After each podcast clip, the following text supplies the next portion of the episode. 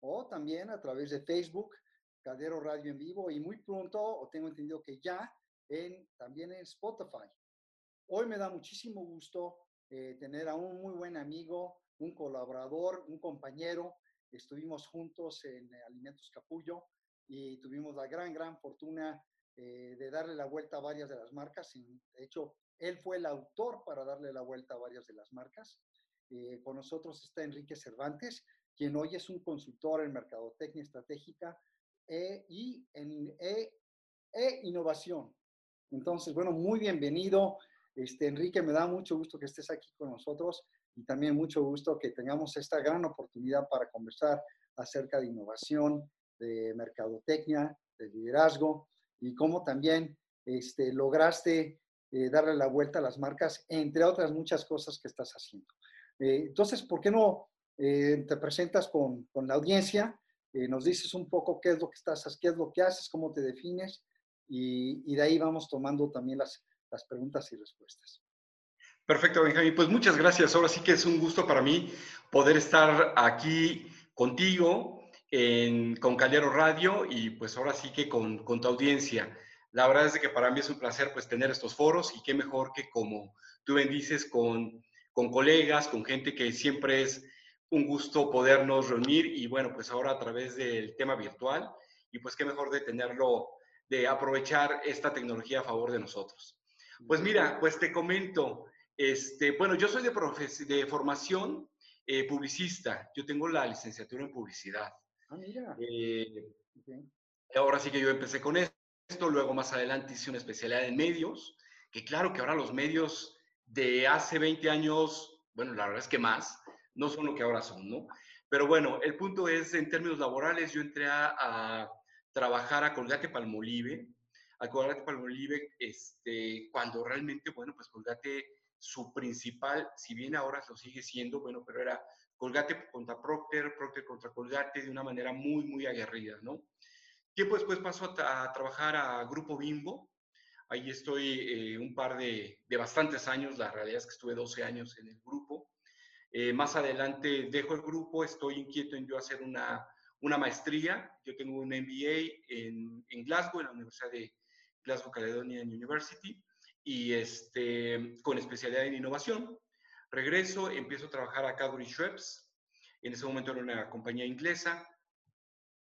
Tiempo después entro a ahora ACH Foods, donde tuve el, el gusto y el privilegio de, de, conocerte, de trabajar, de enfrentar y de pelear por terrenos, por conceptos, eh, por productos, pues antes en ese momento casi que no imaginables. Entonces, ahí y sigo contigo. Y a partir de ahí, cuando yo dejo Capullo, eh, en realidad yo empiezo a buscar mi propio, digamos, mi propio nicho, mi propia voz a través de la consultoría. A través de la consultoría y yo prácticamente abro una, una consultoría que se llama Efervescencia Innovation Lab, con foco, si bien es cierto, como tú ahora lo dices, en términos de mercadotecnia estratégica, también eh, en términos de innovación.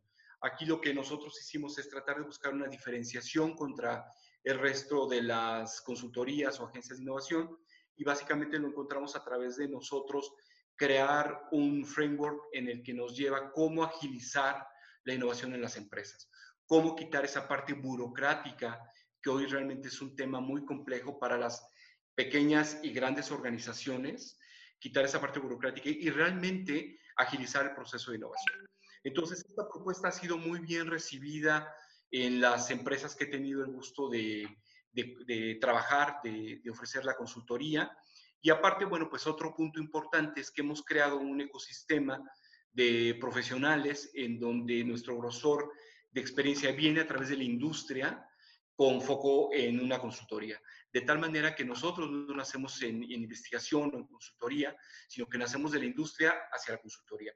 Y creo que esto es algo muy importante porque nos da también eh, una diferenciación en términos de que sabemos el día a día de la industria, el día a día de, de, los problemas con los que se enfrentan los gerentes de marca, los directores y los directores generales. Entonces, me parece que esta es nuestra diferenciación y bueno, pues al día de hoy eso es lo que, eso es lo que hago. Estoy súper Eh, ah, y algo también importante que se me había olvidado comentar es participo activamente en el TEC, en el TEC de Monterrey.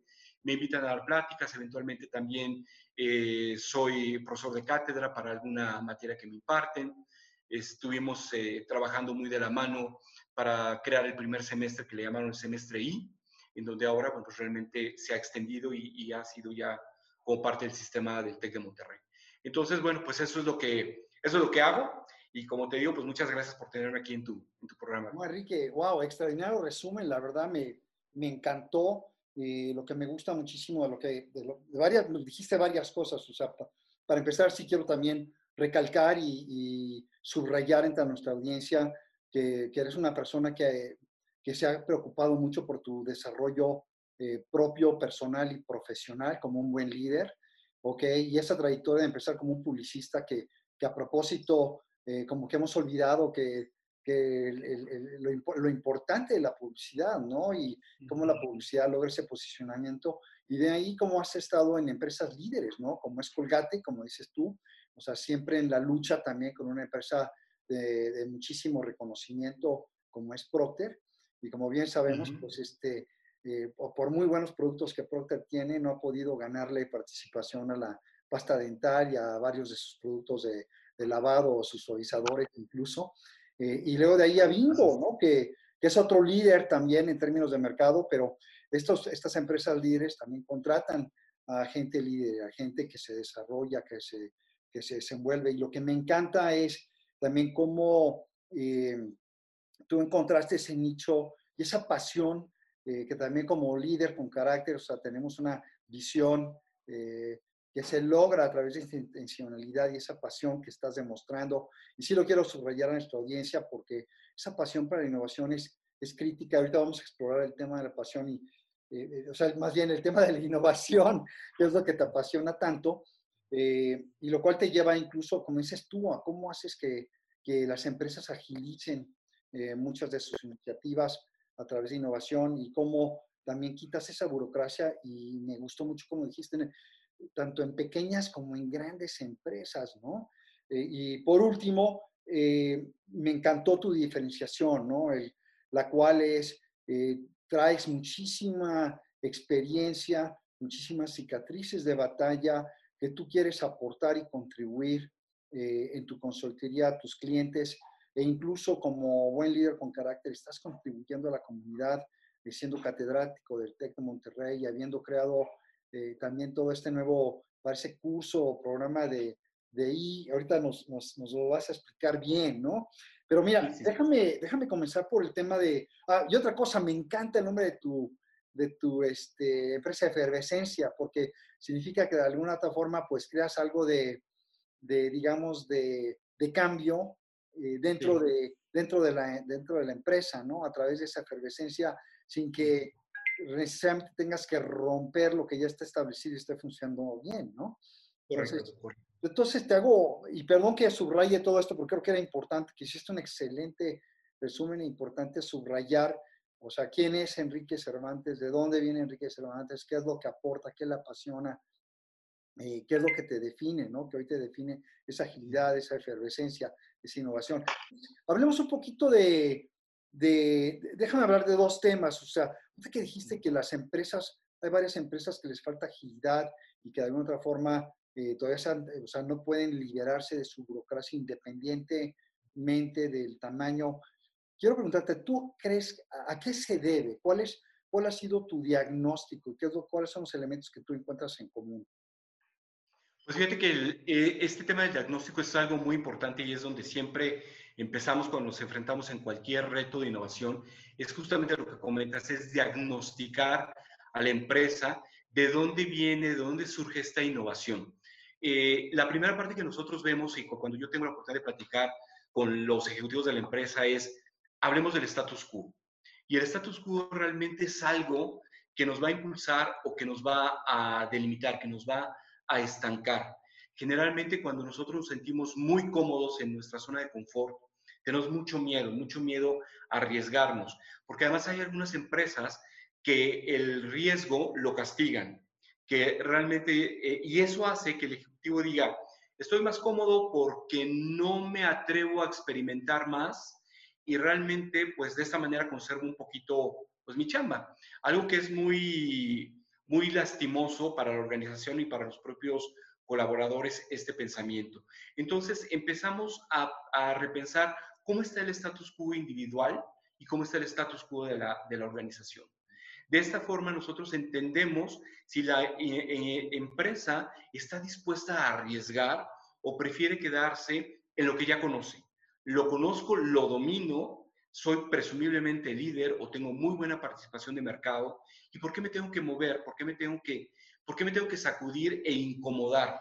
Entonces realmente lo que nosotros buscamos en efervescencia es tratar de ser los consultores incómodos para que realmente el colaborador exponga y se pueda exponer hacia nuevos horizontes que probablemente no ha ni siquiera pensado, ¿sabes? Entonces me parece que esto es algo muy, muy interesante y es algo que todas las empresas debemos de, pues siempre replantearnos, ¿no? Estoy cómodo en mi zona de confort, algo está pasando. Buscar la incomodidad dentro de la comodidad, creo que es algo que debiéramos estar promoviendo y salir, ¿no? Salir.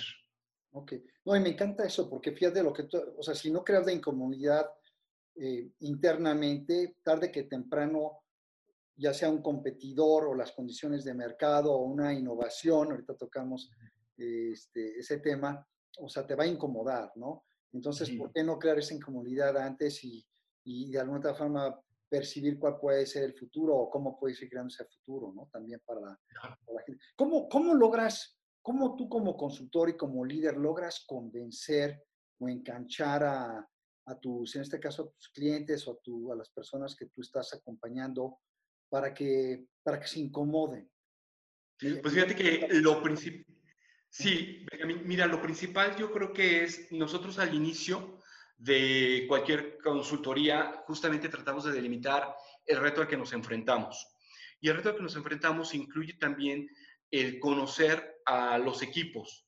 Esos equipos pueden ser no solamente de mercadotecnia o innovación, sino entender el área financiera, entender el área contable, entender el supply chain, etcétera, de tal manera de empezarlo a diagnosticar y entender cómo a través de los números, a través de los factos, qué es lo que está pasando. Y voy a dar un ejemplo hipotético. El 39% de los colaboradores dicen que no hay un proceso libre para innovar.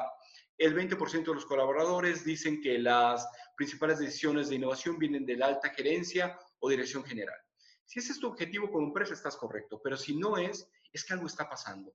Entonces, no es de que yo llegue y diga, a mí, yo creo, pienso, siento, sino en realidad los datos de tu gente interna, los datos de los colaboradores, haciendo un cruce de lo que está pasando en la industria, nos arrojan esta oportunidad. Entonces, ese es el primer paso que nosotros hacemos. Y me parece que es muy atinado porque no hablamos de este sentimiento de lo que yo como consumidor creo. Yo hablo de lo que está pasando dentro de tu organización con tus colaboradores, haciendo un curso de lo que está pasando con tu competidor. Entonces, esta me parece que es la mejor manera de exponerlo eh, de una manera pues mucho más clara, ¿no? Sí. Sí, qué curioso, ¿no? Porque de alguna otra forma, eh, yo no voy a usar esta palabra, pero pareciera que hay una actitud derrotista, ¿no? Este, cuando, no se quiere ver, cuando no se quiere ver el cambio, buscar el cambio, no, no el cambio por hacerlo, sino simplemente por mantenerte adelante de la competencia, ¿no? Que es bien importante. O, o respondiendo a las posibles necesidades que se pueden engendrar para los consumidores. Aunque tú dijiste, antes de enfocarte en los consumidores, hay que entender realmente cuál es la cultura. Todo es un tema de, de, liderazgo. Eh, Qué, qué, bonito, Enrique, la verdad, que qué padre. A ver, y, ¿sabes qué? Platícame un poco acerca de cómo, cómo, o sea, cómo, rompes entonces esa, y a lo mejor estoy, estoy buscando, pero si, si buscas romper, o sea, ya hiciste el diagnóstico, ya lo comunicaste, ¿cuál sería el próximo paso? ¿Qué le puedes sugerir? No que, no que haya una fórmula, yo sé que cada caso es diferente, pero ¿qué le puedes sugerir a la organización para que, para que ocurra esto, no? Incluso, me, fíjate que me hiciste pensar mucho, me, acuerdo de la gran labor que tú hiciste con, con Aladino, con Caro, eh, y de alguna otra forma viniste, o sea, cambiaste eh, muchísimas cosas y rompiste varios paradigmas dentro de ACH en su momento, ¿no? lo cual ayudó a mejorar la rentabilidad de las marcas y, e incluso a retomar su crecimiento que se había de alguna otra forma estancado, diciendo que tú y yo sabemos que eran categorías estancadas. ¿Cómo, cómo lograste romper esa resistencia que existía en su momento? Incluyendo la mía, porque hiciste muy buena labor. ¿No? Si se, si se pues vale de ese tiempo, porque creo que, creo que fue un gran logro también, que te lo quiero reconocer y creo que es importante que la gente lo sepa también, ¿no?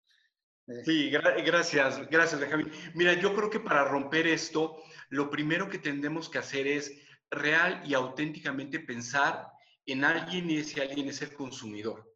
Cuando nosotros pensamos en el consumidor y dejamos a un lado el área financiera, dejamos un, área, a un lado el área de supply chain, podemos realmente y auténticamente pensar en toda la, poner a una persona en todas las cabezas de las áreas y esa persona es el consumidor algo que nosotros hacemos de una manera, me parece muy acertada en efervescencia, es de que llevamos a estas áreas a los consumidores. Entonces, cuando alguien de finanzas, que su mundo es números, empieza a hablar con el consumidor y empieza a decir, ah, caray, es que no se ve que el consumidor le duele, lo siente, le afecta, lo enorgullece y en una serie de sentimientos y valores, me parece que en ese momento empezamos a crear esa cultura de innovación me parece que empezamos a romper esos paradigmas muchas veces tan establecidos. Ahora tú mencionas lo de, lo de caro, por ejemplo. Nosotros teníamos en mercado el objetivo de realmente revitalizar la marca en un 100%. Y empezando con la, con la botella. La botella en donde queríamos algo único, un uniqueness como es la botella de Coca-Cola, que es única. O sea, es que el shape de, de la botella de Coca-Cola pues está hasta registrado, ¿no? Entonces, nosotros queríamos algo único, pero no porque dijéramos, mercadotecnia lo quiere o innovación lo quiere, lo quiere el consumidor, quiere que la marca líder le dé más. Cuando nosotros empezamos a pensar en, empezar en el consumidor, la verdad es que magia sucede. Magia sucede porque empezamos a romper todos estos todos estos muros que dentro de la compañía se han creado y decir, no es de que yo, Enrique, lo quiera, porque quiero tener una estrellita, es que el consumidor lo quiere porque le va a hacer su vida más fácil. Y de eso se trata la innovación, hacerle la vida más fácil al consumidor. Cuando tú lo logras, estás haciendo el objetivo por el cual te contrataron en una empresa. Pero cuando ves el número, cuando ves que empiezas a trabajar para ventas o para supply chain, o, es que te pierdes, ¿no? Y hay que realmente encaminarnos, y tú ahora lo mencionabas, crear una cultura de innovación, lo cual no es nada fácil tampoco, ¿no? No, no, sí. No, y me encanta, ¿sabes por qué? Porque de alguna otra forma, indirectamente, te has demostrado grandes cualidades de liderazgo. O sea, lo que hiciste fue, por ejemplo, provocar la curiosidad, ¿no? O sea, por ejemplo, con la persona de finanzas que, que sabes que, mira, acá hay un, consumidor y siente, tiene miedo, tiene necesidades, ¿no? Muchas veces lo vemos como un número. Entonces, provocaste esa curiosidad, lo cual genera, como digo yo, en liderazgo con carácter también la creatividad. Y quieras que no, esta cierta compasión, ¿no? Porque si antepones el interés del consumidor antes que tus propios intereses, o sea, estás pensando realmente en el bien de los demás y quieras que no, también en el beneficio y el propósito de la empresa, ¿no? Entonces, estás, estás practicando esos este, rasgos que yo llamo de liderazgo con carácter, de verdad que muy bien, yo lo vi y, y, viste, y además el resultado, pues fue un resultado muy, muy positivo. A propósito, también no tocamos a Twinings, pero muy buena labor que hiciste con T. Twinings. Recuerdo que estaba medio muertito y, y lo reviviste con mucha fuerza, ¿no? Entonces, mira, déjame, déjame transicionar también al, al tema, digo, el otro día que estábamos conversando, eh, estábamos hablando de innovación, ¿no? Y por qué innovación es tan importante en un servicio, en un producto. Y me comentaste acerca de un ejemplo, pero ¿por qué no? ¿Por, por qué no me platicas un poco qué es innovación? para que toda la audiencia comprenda lo que es innovación, cómo la conceptualizas tú. Este, y si nos puedes dar algunos ejemplos y de por qué es importante. Ahí hay tres preguntas. No te preocupes, yo, yo regreso a las preguntas, me acuerdo. perfecto, perfecto, Benjamín. Bueno, mira, la, la, innovación es realmente crear algo antes no existente en el mercado, pero sobre todo la innovación es crear algo mejor para el mundo. Cuando tú realmente empiezas a hablar de un concepto tan global y lo vas, a hacer, lo vas estrechando del mundo al consumidor, es cuando empieza a tener sentido. Es cuando realmente dices, ah, caray, pues yo lo que estoy poniendo de innovación, este pequeño grano, esta pequeña mejora en mi producto, voy realmente cosechando algo, algo mejor, algo mejor con un impacto para la vida del ser humano. Y ciertamente, pues para que la innovación suceda, pues tienen que darse tres factores, que es la parte de deseabilidad. Realmente no sucede nada. Yo puedo tener un excelente producto, un excelente producto en términos de tecnología, en términos de performance, de lo que fuera, pero si no es deseable, en realidad va a ser una pérdida de tiempo para la organización. El otro punto es factible, porque por mucho que yo quiera hacerlo, si en realidad no hay esta factibilidad, pues no va a suceder tampoco nada, ¿no? Y finalmente la vialidad. Esta parte de ser viable, pues forma parte, forma esta triada de cómo un producto realmente puede generar innovación y cómo la generación, la innovación se gesta a través de la deseabilidad, la factibilidad y la vialidad. viabilidad. Entonces, me parece que juntando estos tres factores, eh, sucede la, innovación. Lo que pasa muchas veces es que las organizaciones se quedan con la parte factible. Yo acabo de comprar una planta, acabo de comprar una planta, lo que quieras, italiana, americana, tengo tiempos muertos, pues ponla a producir más. Pero es que quien no quiere, tú ponla a producir, porque a mí me pagan por tener el 100% de la planta ocupada y tengo una planta amorosa que me produce únicamente 40%. Entonces, cuando sucede eso, estás creando algo que el consumidor probablemente no te lo pidió, no lo necesitaba y tú no entendiste esa necesidad. Entonces, me parece que la innovación es ofrecer algo a las personas que cambien su vida, que cambien su mundo, evidentemente, hacia mejor. Entonces, me parece que esa sería como que la, la definición de innovación. Hay todo un mundo a través de la ideación, de las ideas, pero aquellas ideas que no se gestan en un producto tangible se quedan en eso, se quedan en buenas ideas, en buenos pensamientos y, y el objetivo y el reto está en que las ideas hacerlas realidad. Ahí está el reto. No, me encanta. Como tú dijiste, diste tres criterios muy, muy buenos que podemos recordar, que es uno, eh, la deseabilidad de ese producto o servicio, la factibilidad, o sea, de llevarlo a mercado o de hacerlo realidad ese producto o servicio, y la eh, viabilidad, ¿no? En cuanto a si sacarlo al mercado tiene la rentabilidad, no tiene la rentabilidad del mismo, ¿no? Y tiene, sabes que es. muy curioso porque eh, me recordaste, eh, yo recientemente tuve una asesoría donde hay un exceso de capacidad en la planta y están buscando cómo, cómo darle, digamos, eh, uso a la planta en vez de pensar realmente al revés, ¿no? O sea, digo, creo que es muy bueno y práctico pensar ese creativo de cómo darle uso a la planta, pero si, si no estamos pensando en esa posible deseabilidad, y como bien dices tú, esa viabilidad, pues eh, se vuelve hasta un ejercicio frustrante, creo yo, ¿no? Sí, sí. Eh, sí, sí, sí. oye, pero fíjate, eh, háblanos un poco, o sea, de innovación y cómo incluso tú fuiste este, líder de innovación en una de las empresas donde trabajaste. Eh, porque muchas veces pensamos en innovación y estamos pensando en Apple y estamos pensando en el iPod y en las computadoras o en cosas, o, sea, o en aplicaciones. Pero me encantó, me encantó lo que hiciste en términos de innovación en unas empresas. Dinos más acerca cómo lo aterrizas esa innovación, ¿no? En términos de producto. A ver. Eh, eh, es cierto lo que tú comentas, cuando hablamos de innovación, hablamos de esas grandes innovaciones disruptivas y generalmente cuando hablamos de innovación o pensamos en innovación disruptiva, hablamos de tecnología. Pero en realidad la innovación está en todas partes, ¿no? Está en, eh, en cualquier área. Cuando abrimos nuestra cocina, ahí hay innovación. Cuando abrimos el baño, hay innovación. Cuando abrimos el jardín, hay innovación. Es que en cualquier parte hay innovación. Realmente, eh, contestando tu pregunta, esta parte de llevarlo a la vida real es, yo empiezo siempre y el deber empezar es el primer paso es a través de conocer las necesidades del consumidor, de tu consumidor. Hoy que necesita tu consumidor y empezarlo a atender. Esas necesidades se tienen que empezar a homologar a través de todas las áreas, las áreas justamente de supply chain. Es posible hacerlo con hoy las capacidades que tiene la empresa o qué necesitamos hacer para tener esas capacidades, que bien puede ser capacidades tecnológicas, capacidades de humanas, etcétera. Luego irnos también evidentemente a la parte financiera. ¿Cuánto queremos nosotros evidentemente ganar, tener de rentabilidad de este producto? Y luego la parte de ventas, ¿no? La parte de ventas es cómo voy yo a, accesar ese producto al consumidor, hacerlo accesible y tú cómo vas, cómo vas a hacer tú, este, tú esta estrategia.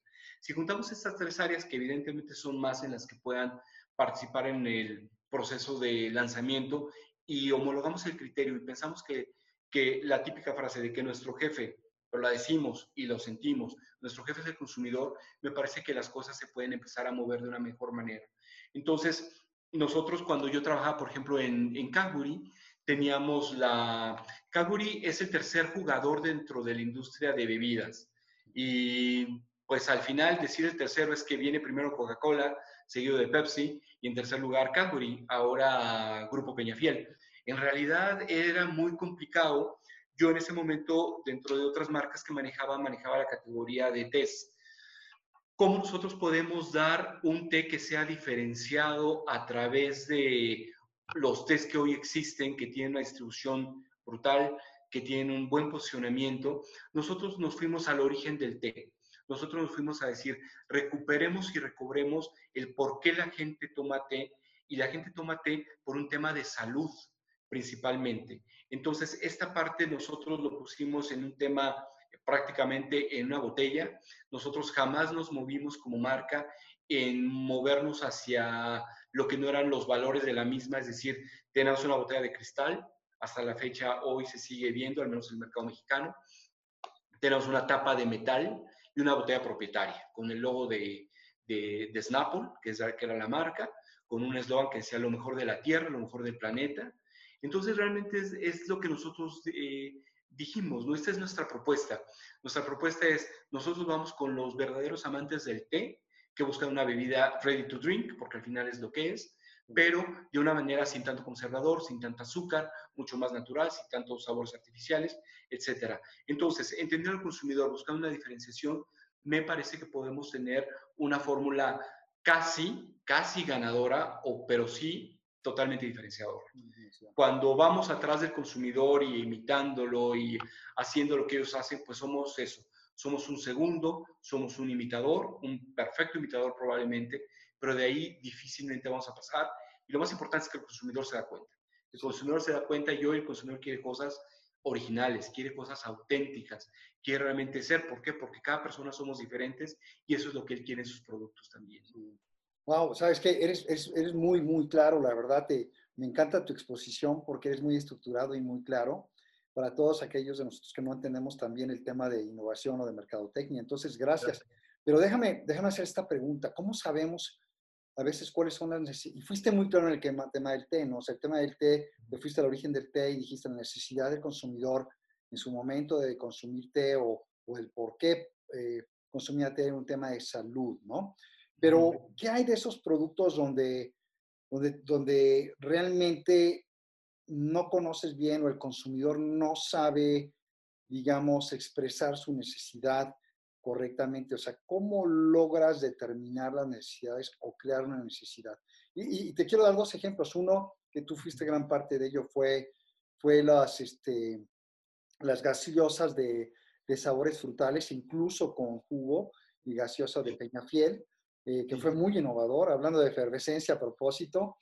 Ok, o sea, este, porque también tú y yo sabemos que a veces le preguntamos al consumidor, ¿y qué te parecería la idea de tener un jugo gaseoso lo primero que te dicen es, ¿sabes qué? No me interesa. O igual te dicen que sí les interesa y no te lo compran, ¿no? Correcto. Por ejemplo, el caso del iPod, ¿no? Eh, bueno, eso es un mal ejemplo, ahorita te digo por qué, pero si a mí me dice, oye, pues voy a empaquetar un chorro de canciones, miles de canciones en, un pedacito de, de, aparato para que puedas escuchar canciones, y yo te he dicho, pues a mí no me interesa escuchar canciones, ¿no? no eh, yo ahorita te digo porque yo fui una excepción, pero ¿Cómo logras determinar esas necesidades que a veces no son tan obvias o que el consumidor no sabe que, que, las tiene, por decirlo así? Esta es muy buena, muy buena pregunta. Eh, las necesidades generalmente vienen de alguna carencia que tiene el consumidor, de algo que sabe que, y muchas veces sabe que necesita, pero no lo sabe, no sabe qué es lo que necesita. No lo puede como articular de una manera congruente el ejemplo del, del iPod, yo pudiera decir que ningún consumidor le dijo al equipo en ese entonces de, de desarrollo de Steve Jobs, oye, yo quiero una cosita que mida 5 centímetros y que le quepan 4.000 canciones, que lo pueda tener en mi bolsa. O sea, seguro que no se lo dijo, pero lo que sí seguramente les dijo y qué es lo que nosotros hacemos es a través de dos herramientas que son muy importantes. Una es el mapa de empatía. Ese mapa de empatía justamente nos lleva a entender esos puntos de dolor del consumidor que el consumidor tiene en su vida diaria y que probablemente a través de un producto, un servicio, le van a hacer la vida más fácil. Es decir, nosotros escuchamos al consumidor, vemos al consumidor y tratamos de sentir al consumidor. Otra, y ahí deben de salir insights muy poderosos, la habilidad que el consultor tenga para leer esos insights va a ser y se va a ver reflejada en el producto. Si tú no tienes habilidad o esa experiencia, pues la verdad es que vas a tener una mala interpretación y si el consumidor te estaba pidiendo algo pequeño, si tú lo malinterpretas, le vas a dar algo grande que no lo quería y que claro que no lo va a comprar. La otra parte es algo que se llama Jobs to be done, en donde nosotros, esta es una herramienta en donde te lleva a exactamente a entender qué es lo que el consumidor hoy no tiene y que esperaría de un producto o una categoría. El mejor ejemplo lo voy a decir de una manera muy práctica. Si yo compro como eh, para mi casa un lavatrastes, lo que yo quiero que el lavatrastes haga por mí es el trabajo de tallar, de quitar la grasa, ¿no es cierto? Entonces, cuando yo, ese es el trabajo que yo quiero y por eso compro ese lavatrastes. Si ese lavatrastes no me está dando lo que yo quiero, pero me da un aroma agradable o cuida mis manos, es que yo no lo quiero para eso, porque para cuidar mis manos tengo otro producto. Yo quiero que ese producto quite la grasa y para mí sea más fácil lavar los trastes solo los sartenes, lo que sucede en la cocina. Entonces, a través de eso empezamos a ver esas necesidades reales expresadas clara o no claramente por el consumidor, pero que al final del día tenemos que tener la habilidad para eh, llevarla a insights y de esos insights nos ayuden a crear productos, a empezar a quitar esas necesidades que el consumidor tiene. Sí. Déjame, te comparto, ¿no? Brevemente a ti y a la audiencia que, que curiosamente yo viajaba mucho. Sí. Yo tenía la costumbre de llevar em, un toca, toca CD. Con sí, Cada vez que tomaba el viaje tenía también, para no llevar mucho, llevaba 10 CDs para poder tener un poco de diversidad y entonces iba yo cambiando los 10 CDs en el viaje. Eh, y para mí era un bulto el tener que llevar 10 CDs eh, e incluso llevar el toca CDs, ¿no? Entonces, eh, cuando una persona me dijo, oye, fíjate que el iPod te puede agregar mil canciones aquí que bajas de tu CD o lo grabas de tu CD directamente, o sea, no me tuvieron que convencer mucho tiempo. Este, en mi caso, muy particular, este, sí em, voy a usar tu, tu modelo de empatía eh, fue, muy empático el iPod con mis necesidades de viaje, para no estar cargando tantos CDs, ¿no? Pero francamente, si yo no hubiera tenido esa situación de, de vida, eh, pues a lo mejor no hubiera yo tenido resonancia para con ello, ¿no? También entiendo que, pues, a lo mejor sí era yo el target de eh, consumidor para, para, para, ello. Pero lo que me encanta, lo que dices también es el tema pues de identificar las necesidades, de la, tener la empatía con el consumidor, que es bien importante. ¿no? Qué difícil es. es más, déjame te hago la pregunta, ¿cómo, cómo logramos averiguar eso? O sea, es, es a través de, yo, yo diría, a ver, ¿por, ¿cómo lo averiguas? O sea, ¿cómo? Porque muchos de nosotros que estuvimos en, expuesto en marketing, o sea, vemos datos y datos y datos, pero me encantó que tú hablaste de observar, de escuchar, o sea, usaste palabras que tienen que ver con los cinco sentidos. Dinos un poco más de cuál es la mejor forma de entender o, o de encontrar esos, eh, allá, esos insights, esos hallazgos del consumidor. ¿no? Pues fíjate que es eh, realmente estar eh, in situ en el consumidor, en, donde, en su medio ambiente, en lo que está pasando. Nosotros trabajamos en efervescencia con una empresa de videojuegos y ahí nosotros entrevistamos de una manera muy profunda, hicimos entrevistas uno a uno con el target, en este caso eran chicos y chicas, generalmente nos centramos más en la parte de los, de los hombres porque eran videojuegos mm, extremadamente eh, pues agresivos, ¿no? Y una de las preguntas que le hicimos a, que personalmente yo se le hice a un chico de 16 años, es, y, y evidentemente era parte del estudio, es, ¿a qué le tienes miedo? A mí realmente me llamó mucho la atención porque me, él me contestó.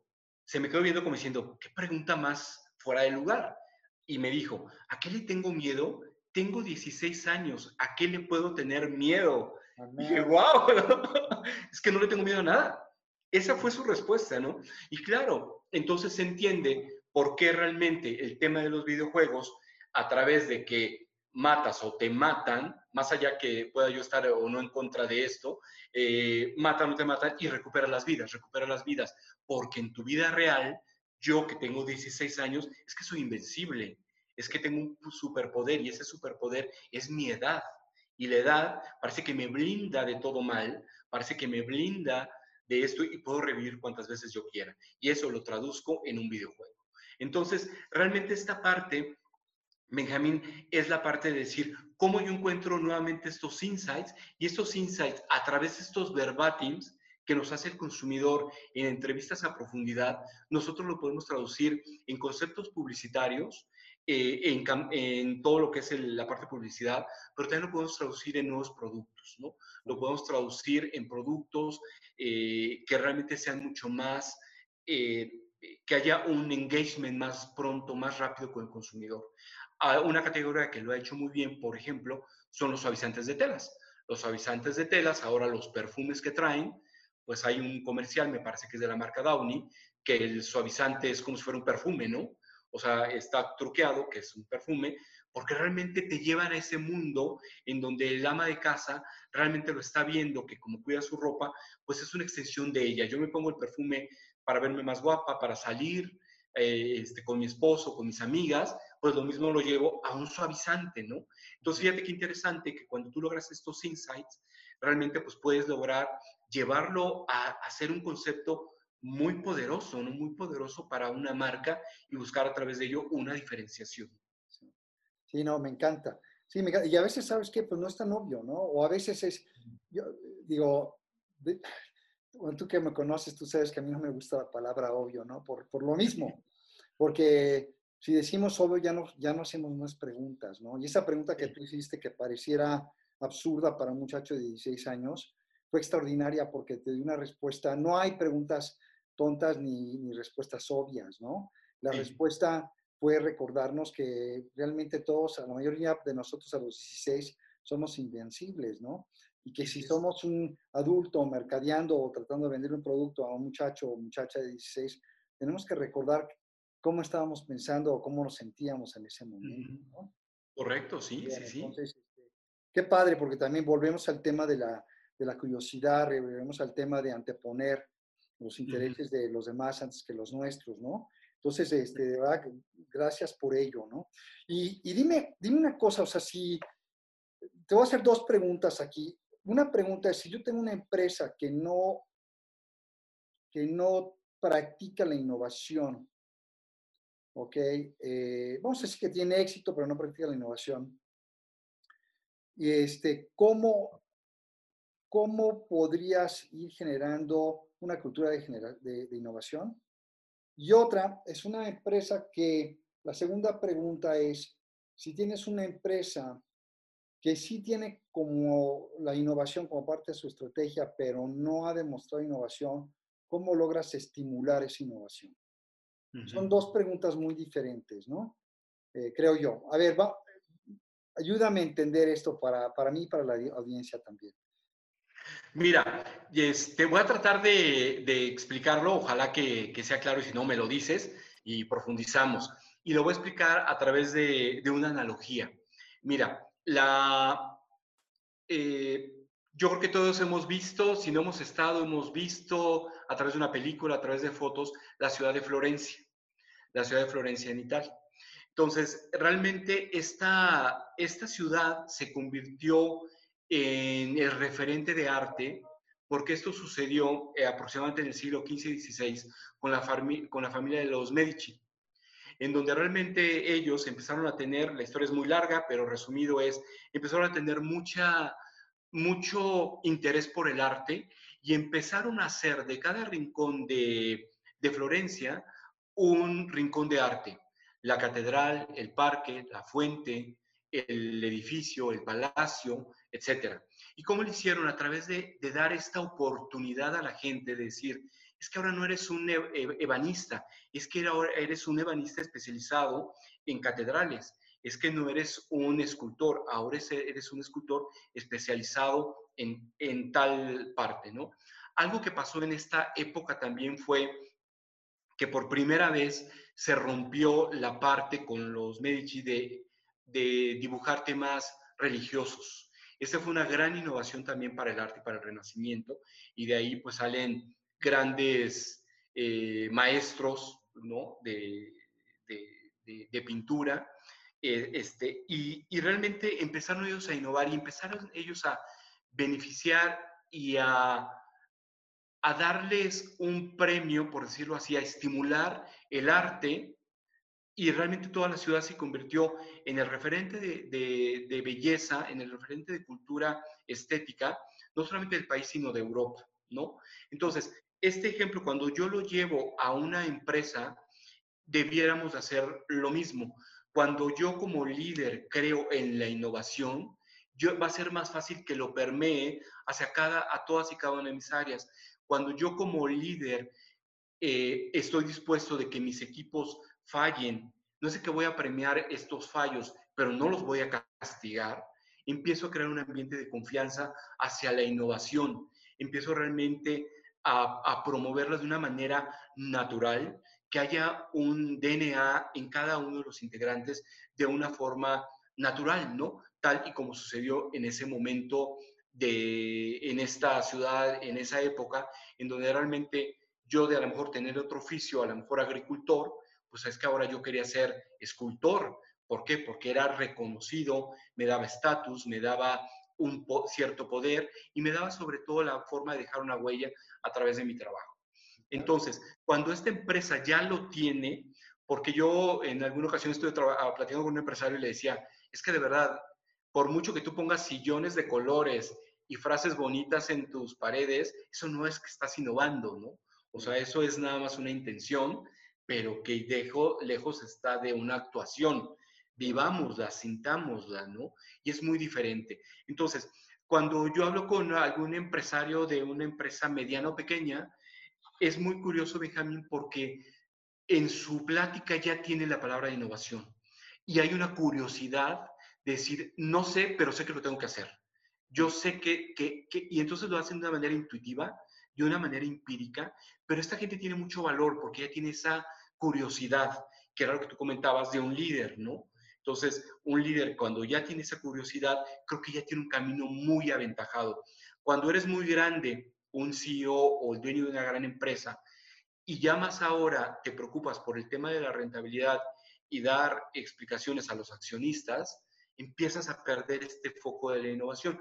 Por eso es que las grandes innovaciones, ¿de dónde vienen? Vienen de las startups, vienen de los emprendedores. ¿Por qué? Porque ellos dejan a un lado el ego, dejan a un lado una serie de valores y aquí le tienen que dar una explicación. Están más preocupados por decir dónde consigo un inversionista, dónde puedo yo vivir el día a día, pero ¿cómo? Porque creo, tengo un producto en el que confío en él, tengo un producto en el que creo en él.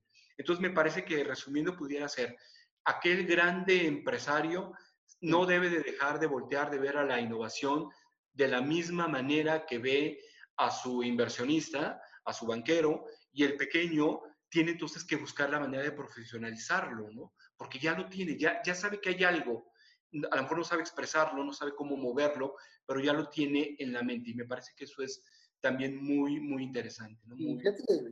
coincido contigo, me encanta todo y esta gran analogía que hiciste del renacimiento, ¿no? Y cómo los Medici vinieron a, realmente impulsarlo y a crear ese ADN de, innovación para, para, darnos al mundo a estos grandes artistas, desde Leonardo da Vinci, Miguel Ángel, Rafaelo eh, y otros, ¿no? Entonces, eh, fíjate que, que iba, o sea, déjame, es una pregunta más que necia y también para complementar, ¿no? Hay organizaciones que, que consideran que la innovación se tiene que manejar a través de un proceso muy eh, estructurado, eh, a través de un proceso que le llaman, eh, en su momento le llamaban, perdón, no, no, no, me acuerdo de la traducción al español, que es Stage Gate, que quiere decir el, eh, la mejor traducción a esto serían las, las, este, las puertas hacia, eh, por, etapas para poder llegar a la innovación. cuál, es tu, ¿Cuál es tu punto de vista en cuanto al proceso per se? ¿No? Y, hice la pregunta así un poquito abierta a propósito, ¿no? Eh, bueno, y también la pregunta, disculpa a la audiencia, a ti, Enrique, me disculpas porque eh, siento que mi pregunta está un poco dirigida también, entonces es un leading question, como dicen los americanos, ¿no?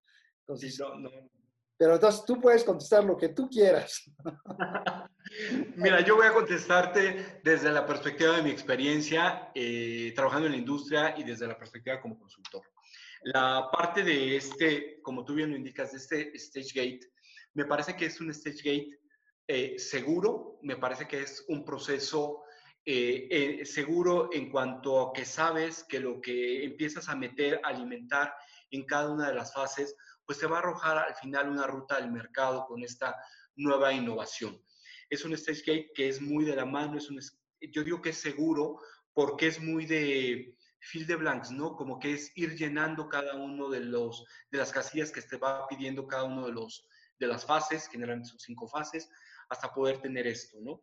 es, es algo eh, seguro, es algo que, que, hoy las empresas lo siguen haciendo. La respuesta es absolutamente sí. Uno de los servicios que nosotros damos como, como efervescencia es justamente la redefinición de tu stage gate de innovación, en donde o lo redefinimos, lo acortamos o lo alargamos incluso, ¿no?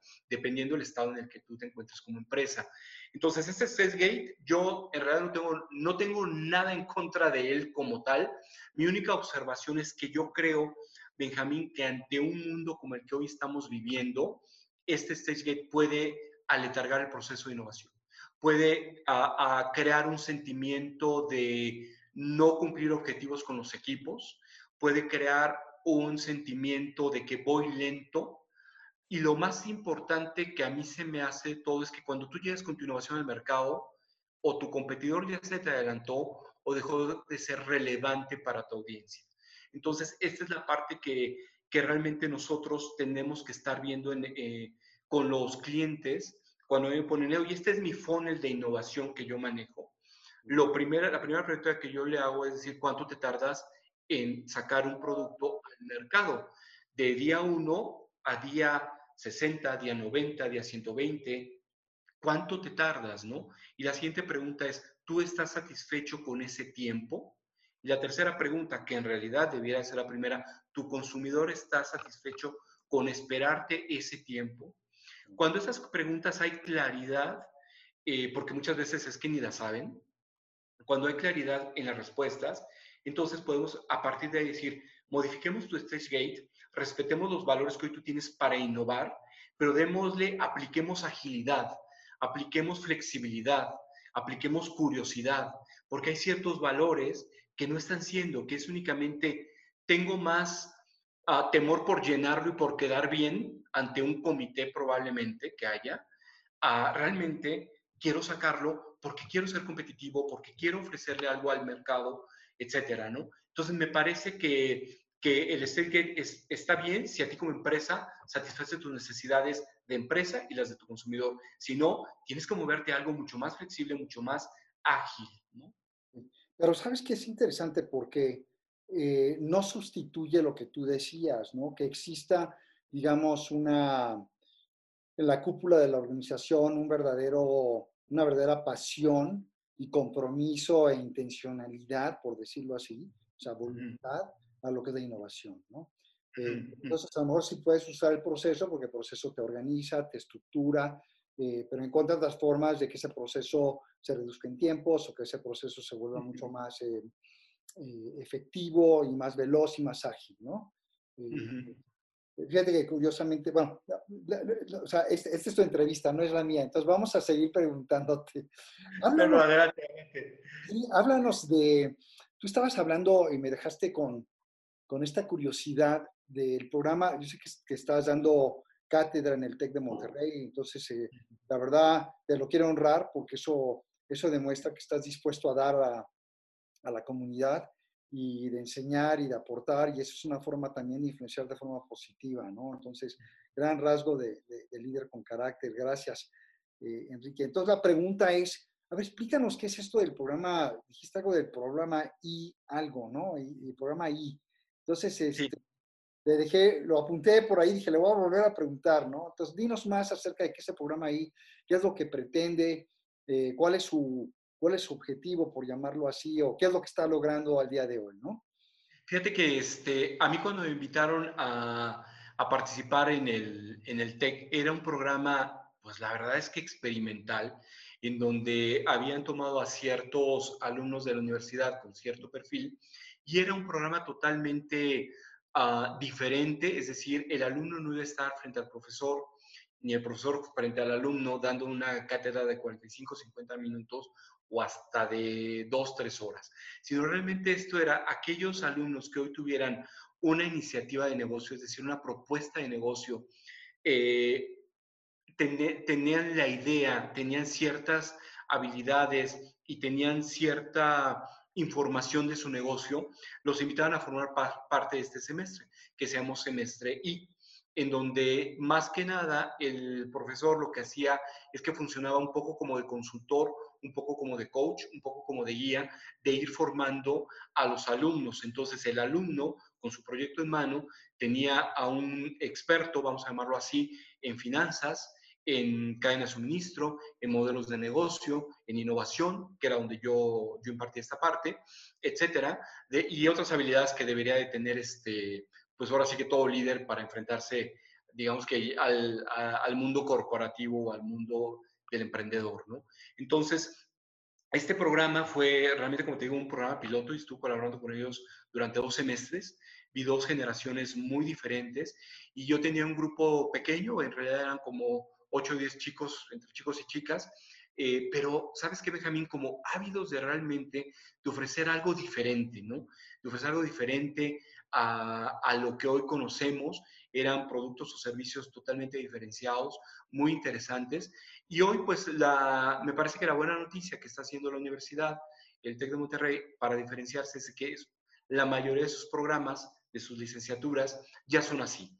Es decir, ahora el alumno trabaja sobre un proyecto real o trabaja para una empresa en donde la empresa tiene una problemática y realmente se mueven a encontrar soluciones diferenciadas, soluciones eh, no antes vistas y sobre todo en un modelo de educativo totalmente diferente que no es el típico modelo en donde yo estoy enfrente del profesor tomando una, una cátedra, ¿no? Entonces me parece que esto fue algo muy interesante. Para mí, fue, para mí personalmente fue también muy interesante porque entender las necesidades de estos jóvenes emprendedores que traen la pila al 100% siempre cargada y terminan a las 3 de la mañana y mágicamente lo que no me sucede a mí es de que a las 7 de la mañana están al 100% cargados, ¿no? Entonces, el llevarles este ritmo con miles de preguntas, miles de cuestionamientos y que realmente te exigen y te exigen y te exigen, pues es algo muy interesante, ¿no? Es algo muy, muy, muy gratificante también porque al final del semestre tú ves el proyecto, tienen que tener el objetivo de, de al menos haber realizado un par de ventas dependiendo del producto o servicio reales. Entonces no es como que queden la idea, queda realmente a nivel de que lo bajan a la venta. Entonces esto es muy, muy interesante. ¿no?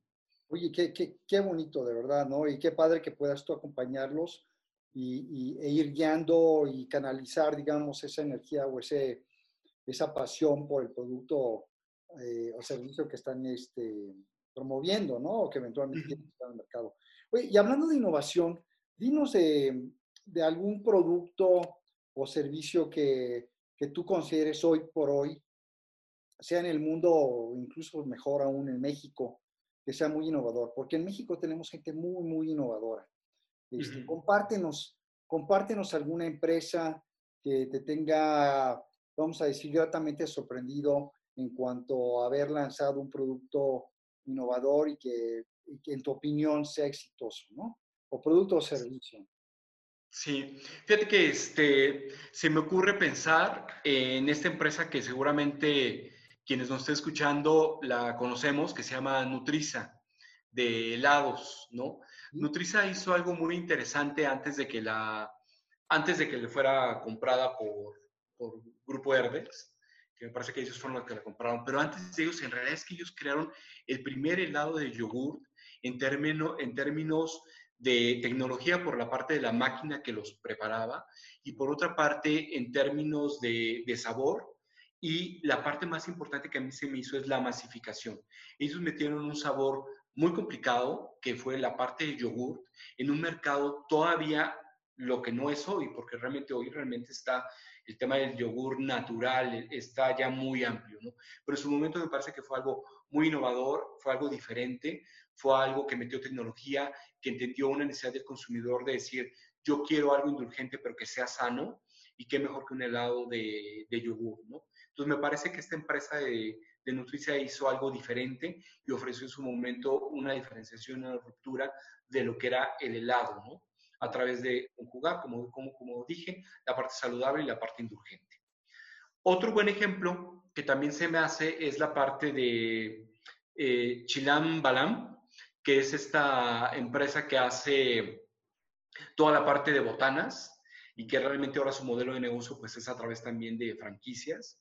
Me parece también que metieron algo interesante al, al mercado, me parece que rompieron con esta parte del, de, la bolsita, en donde tú la compras en la tienda, la abres y la consumes, sino ellos realmente, una vez más, atendieron una, una, una tendencia del consumidor, que es esta parte de respetar lo único del, del consumidor. ¿Por qué? Porque si a mí me gusta lo salado y a ti lo dulce, vamos, que no nos enojamos, es que tú pides lo salado y yo pido lo dulce, o al revés, que si a alguien le gusta esta mezcla, lo pide. Si a alguien le gusta esto eh, que sea muy picante y, con salsas y demás, pues ahí está. Me parece también que ellos leyeron muy bien al consumidor lo, y lo llevaron a un tema de negocio, pues hoy por hoy me parece que bastante, bastante exitoso, ¿no? Digo estos dos ejemplos, sobre todo el segundo, porque me parece que fue, que es gente muy joven la que inició el negocio, que fue gente que creyó en su propuesta y que al final, pues hoy por hoy me parece que es una buena, una, un buen ejemplo de algo que se está, que se está moviendo, ¿no? que, está, que está gestando ahí. ¿no? no, muy bien, Enrique, muchas gracias por ese excelente, excelentes ejemplos ¿no? y aterrizados. Enrique, ya estamos llegando al final del programa. Eh, yo quisiera que tengas tú la oportunidad de comentarle a nuestra audiencia eh, acerca de tu empresa Efervescencia, dónde, dónde podemos localizarte, dónde podemos localizar a tu empresa, eh, ya sea en redes sociales, en qué teléfono, WhatsApp, eh, qué correo. por favor, compártelo con nosotros para que podamos, para que nuestra audiencia pueda dar contigo también. ¿no? Gracias. Bueno, pues tenemos la página, tenemos nuestra www.efervescencia.com. Ahí tenemos nuestra página, tenemos un área de contacto eh, explicamos un poco lo que hacemos, los servicios que tenemos, etcétera. Y nuestras redes sociales, que es Efervescencia Innovation Lab. Y ahí, pues ahora sí que este, Efervescencia Innovation Lab, ahí estamos. Eh, y bueno, pues ahora sí que, que muy, muy, muy a la orden de todos ustedes y muy a, a, tus órdenes, eh, Benjamín. Realmente ha sido un, un, gusto haber platicado contigo, haber realmente explorado este tema de la innovación y, y ver que en realidad todos podemos ser líderes innovadores, ¿no? Tú mencionas algo del tema de curiosidad, me parece que es algo que no debemos de perder jamás, el tema de ser flexibles no debemos de perderlo jamás, y me parece que dentro, dentro de tantos temas que un líder y que tú eres experto en la materia, pues pudiéramos realmente este, explorar, me parece que va muy de la mano y la innovación no es algo que esté alejada del liderazgo, me parece que todo lo contrario. Todo, que a propósito quiero aprovechar que también Enrique, aparte de ser un excelente expositor, también da entrenamientos eh, con respecto a todo el tema de innovación y cómo ir creando una cultura de innovación dentro de tu empresa o dentro de tu proyecto o dentro de aquella visión que, a la cual quieras llegar. Entonces, con esto aprovecho para despedirme. Si les ha gustado este programa, les quiero pedir que por favor lo compartan, compartan la liga que se encuentra en Facebook, de lo que es Encadero Radio en vivo. Y también pueden encontrarnos en www.cadero.com radio.com. Y a mí me pueden seguir a través de www.benjaminbecker.com o en redes sociales como es LinkedIn, Instagram, Facebook y también YouTube. Como siempre pregunto, al final, de pregunto, al final del programa es, ¿qué tipo de líder quieres ser cuando tú seas grande?